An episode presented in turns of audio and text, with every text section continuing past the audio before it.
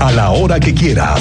Esto es lo más importante en el podcast de Así sucede expreso del 101.1 FM Estéreo Cristal. Bueno, aquí le tengo una buena noticia y esperemos que así lo sea porque para ello se va a necesitar, además de la buena noticia, bueno, pues de mucho trabajo y una buena coordinación. Aquí le tengo noticias sobre la 57. El municipio de Querétaro va a contar con una bolsa de 10 millones de pesos para darle mantenimiento a la carpeta asfáltica de la carretera México-Querétaro en el tramo de los centrales que fue municipado desde la Fiscalía hasta 5 de febrero. Van a realizar esos trabajos de la vía nocturna para evitar congestionamientos porque estamos todos con mucho tráfico en 5 de febrero, pero el alcalde Luis Nava dice que también se alista la presentación del proyecto del carril de frenado un frenado de emergencia para vehículos pesados que ingresan a la ciudad y que a veces se quedan sin frenos.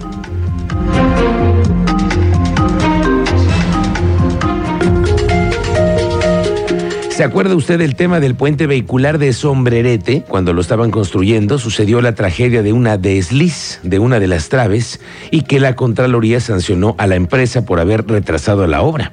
Bueno, pues hubo un funcionario también cesado del gobierno y tú conoces con precisión el dato, Andrea Martínez. Muy buenas tardes, bienvenida. ¿Qué tal, Miguel Ángel? Muy buenas tardes y también a toda la audiencia. Pues así es, ya fue separado de su cargo de manera temporal el funcionario público de la Secretaría de Desarrollo Urbano y Obras Públicas, que estaba a cargo de la supervisión de la obra del paso superior vehicular de la intersección del Boulevard Bernardo Quintané y Avenida Sombrerete, cuando eh, pues se cayó una trave a finales de agosto del 2022. Y bueno, al respecto, el secretario de Desarrollo Urbano y Obras Públicas, Fernando González Salinas, señaló que el proceso al interior del órgano interno de control de esta dependencia, bueno, pues sigue en contra eh, del supervisor de la obra para emitir una sanción eh, pues contra este funcionario. Escuchemos eh, pues lo que nos compartía al respecto el titular de la Secretaría de Desarrollo Urbano y Obras Públicas. Es para el supervisor. Ah, para el supervisor, de la ya, obra. Y está separado de su cargo desde hace buen tiempo y este y el procedimiento está ahorita en proceso para definir el- la sanción que tiene, pero está separado de su cargo desde hace buen tiempo. Bueno, González Salinas precisó que eh, pues están prácticamente eh, pues a días de que este órgano interno eh, de control determine la sanción que podría ser la inhabilitación de este servidor público y con lo cual, bueno, pues ya se concluiría este procedimiento administrativo. Hay que recordar, bueno, que por la caída de la trave del puente de Sombrerete, la Secretaría de la Contraloría Estatal dio a conocer en febrero pasado que la empresa Solutintec, entonces a cargo de la obra, fue inhabilitada por dos años y se le aplicó una multa por 80 mil pesos. Esta fue la información, Miguel Ángel. Gracias, estamos pendientes, Andrea Martínez, 80 mil pesos. ¿Qué tal? Esa fue la multa, 80 mil pesos. En eso le salió el chistecito a la empresa. Y dos años en los que no los van a contratar. Porque la ley, ¿eh? pero yo creo que la vergüenza les va a durar un rato. Esperemos que en ese sexenio no les den más obra. No, no, no se debiera. No deberían. No debería. Bueno, oiga, en el Marqués hay obras que requieren de la voluntad de dos personas, la del gobernador Mauricio Curi y la del alcalde Enrique Vega, y es que hay un par de obras prometidas, de esas promesas en campaña, ahí en el Marqués, que es la ejecución de dos obras. Una de ellas es la de la carretera que va de San Vicente Ferrer a Chichimequillas, y la segunda es la conexión de la ciudad Maderas hacia la comunidad de Jesús María y que con ello no le quiero decir lo que se viene en el desarrollo de vivienda ahí en el Marqués, que está, uy, trazadísimo, ¿eh? Trazadísimo ahí el nuevo crecimiento de Querétaro, toda la zona del Marqués. El alcalde Enrique Vega dice que la voluntad lo es todo para sacar adelante este par de obras. No, todavía no nos ponemos de acuerdo. Yo creo que son del Estado, son caras. Son sobre todo, bueno, es la carretera la, la- la que baja del, del penal hacia San Vicente Ferreras, en Chimequillas, eh, que, es una obra, es una obra que no, es barata. Es otra que es la conexión de prolongación constituyentes de maderas a la carretera que viene de la Piedad hacia Jesús María, que también, bueno, pues también estamos en veremos. Siempre esperando recursos federales o recursos adicionales, estamos ahí al pendiente. Oiga, recientemente nos avisaron peatones y usuarios de la zona para caminar del peatón del viaducto poniente y vimos aquí, aquí lo comentamos, ¿te acuerdas, Cristian? Sí, de tío. la caída de una especie como de residuos de concreto, Ajá. sí como de materiales de la construcción, ¿no? Material, ajá. Bueno, pues se alertó a las autoridades y ya investigamos para no quedarnos con la duda qué es lo que está pasando y que todos tengamos confianza con esta vialidad. Cuéntanos, Alejandro Payán, muy buenas tardes, bienvenido. ¿Qué tal, Miguel Ángel? Muy buenas tardes. Efectivamente, pues el día de hoy el director de operaciones de la, Secretaría, de la Secretaría de Obras Públicas del municipio de Querétaro, Ángel Herrera Ramírez, confirmó que el desprendimiento de estas piezas de concreto del bajo puente del viaducto poniente a la altura de Plaza Sendero es un proceso normal y que no se podía haber evitado sin que esto represente un riesgo al puente o a su estructura. ¿Te parece bien? Escuchemos la explicación que nos da el especialista del municipio de Querétaro. ¿Podemos haber evitado esto? Pues no, porque precisamente esa es la función del elemento. En sus propias ¿Sí me escuchan? Continuamos. Esa es la función del elemento. ¿Qué es lo que provoca el movimiento? Entre otras cosas, la dilatación por temperaturas.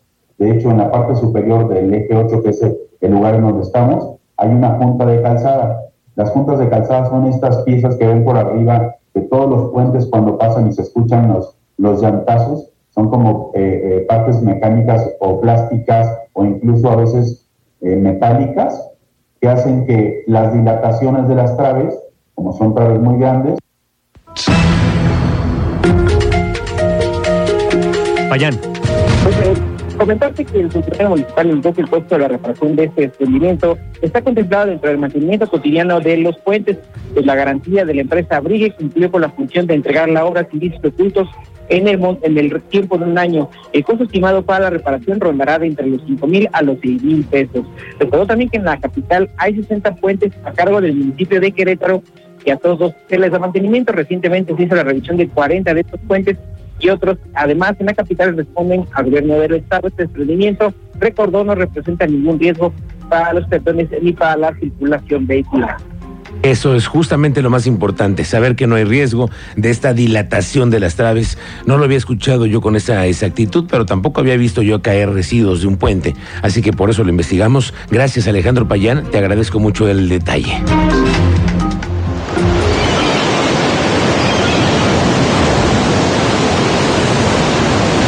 Bueno, pues ya la semana que viene ya es temporada de vacaciones de Semana Santa. Y pues para los que no vamos a poder salir o los que no tienen dinero para las vacaciones, aquí le tengo esta propuesta local. Ahora sí que 100% local. El Parque Bicentenario de Querétaro espera la visita de 50 mil personas durante este periodo vacacional de Semana Santa. Y le recuerdo que a partir del sábado primero de abril, ay, esas olas sí están bien fuertes, Cristian Lugo. Casi sentí que me llevaba la ola. ¿eh? Son para surfear. Bueno, es que fíjate, se va a abrir la zona de albercas. Ahí en el Parque Bicentenario va a tener, eso sí, un costo de 65 pesos. Pero con eso sí te puedes meter las veces que quieras. Ricos chapuzones. Digamos que tienen clavados ilimitados. Sí, Eso. no, no, no, ahí, ahí te puedes nadar brazadas ilimitadas, que quieras ahí estar, las horas que quieras. Se va a disfrutar de otras atracciones como hay parque para perros, en fin. Dicen los del Parque Bicentenario que esperan más de 50 mil personas en sus albercotas. Eh, platicarles que una empresa queretana nos está apoyando y en una colaboración junto con el parque reabriremos el parque acuático. Eh, anteriormente, este era de las atracciones más visitadas en esta temporada y pues es de sentirse, ya tenemos los calores que empezamos a sentir, el, fin de semana estuvimos a 32 grados y, pues ya se antoja, ¿no? Un- una buena nadada. Entonces, con el apoyo del alcalde, la administración y la gestión que hicimos con una empresa llamada DAR, Servicio Queretano, estaremos reabriendo las albercas y el parque acuático este primero de abril.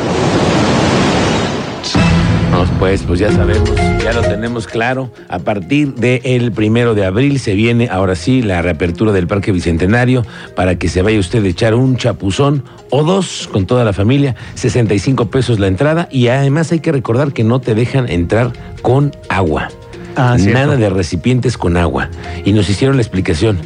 Lo que pasa es que luego le meten piquete y no hay forma de controlar, ¿no? Te dicen, no, pues es que es tequila. Digo, perdón, que es este agua, Agua.